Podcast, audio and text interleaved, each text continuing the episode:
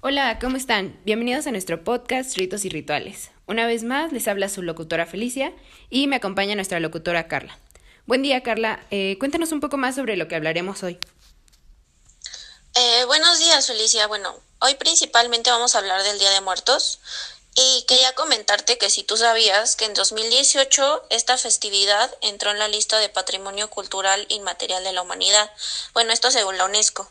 Wow, no, en, en realidad no sabía que esta festividad fuera como tan importante mundialmente o en todos lados, no sé. Sí, la verdad, bueno, es que ya sabes, para los mexicanos esto es muy importante. Pero pues, ¿tú pones altar en tu casa, algo parecido que hagan? Pues sí, en realidad eh, en mi familia cada año se hacen ciertos rituales, obviamente incluido pues nuestra ofrenda y, y varias cosas. ¿Tú qué haces?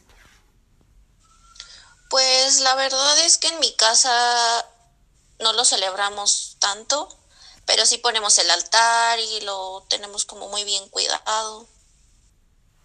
Wow, ¿y qué ponen ustedes en su pues en su ofrenda? ¿Qué, qué es lo que hacen o cómo? Pues lo que sí acostumbramos mucho es comer de que pan de muerto. Y yo tendría entendido que el pan en sí para la iglesia representa el cuerpo de Dios en general. Y pues ponemos siempre agua, no puede faltar agua. Y pues significa la fuente de vida y se le ofrece pues a los a las ánimas para que mitiguen su sed porque pues recorren mucho.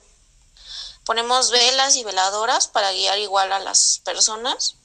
Y no sé si sabías que las flores de cempasúchil eran utilizadas para guiar a las ánimas igualmente por su color amarillo y rojizo porque hacen como alusión al sol. ¿De verdad? No, no tenía ni idea de nada de esto. Digo, creo que son parecidas nuestras ofrendas. Yo, bueno, agua no ponemos, más bien ponemos eh, alcohol, cervezas y todo esto, porque pues mi, los difuntos que, que hay en mi familia, pues siempre fueron muy fiesteros, entonces se hace alusión un poco a eso. Eh, las flores de cempasúchil obviamente no pueden faltar. Y bueno, pues por ejemplo yo pongo copal. ¿Y tú? Ah, yo pongo incienso. No sé si sea lo mismo. Pues yo no sé, tenía entendido que, que el copal era como pues de origen indígena y, y el incienso pues ya fue traído más como por los españoles y todo este rollo. Entonces, pues no sé, supongo que hay diferencias en cada ofrenda. Sí, realmente hay, hay varias diferencias. Bueno, no son tan marcadas, coinciden en varias cosas. Y bueno, quería igual comentarte otra cosa. Eh, las calaveras de azúcar, ¿tú sabías que tienen como significados por tamaños? No, la verdad no tenía idea. Bueno, este, las calaveras de azúcar medianas son alusión a la muerte, que siempre está presente. Las calaveras chicas son dedicadas a la Santísima Trinidad y la grande al Padre Eterno. ¿Tú pones calaveritas?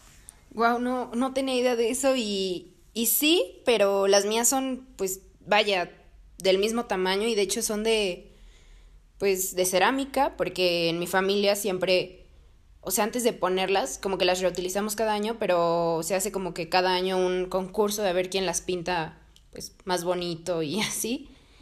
Y pues ya esas son las que se usan. En realidad casi nunca hemos comprado de azúcar ni chocolate ni ninguna de esas calaveritas. Wow, oye, eso, eso, eso me gusta, tal vez te copie la idea.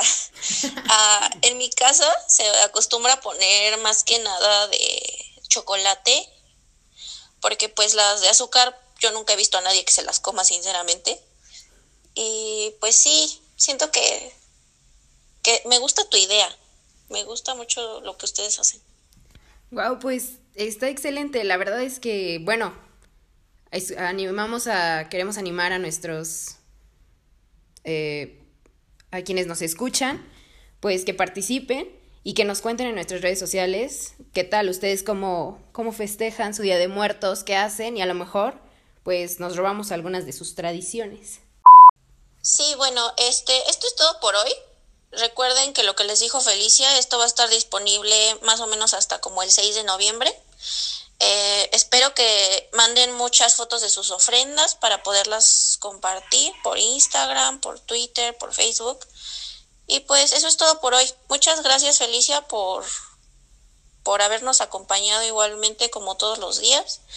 Y nos vemos en, su, en el próximo episodio de Ritos y Rituales.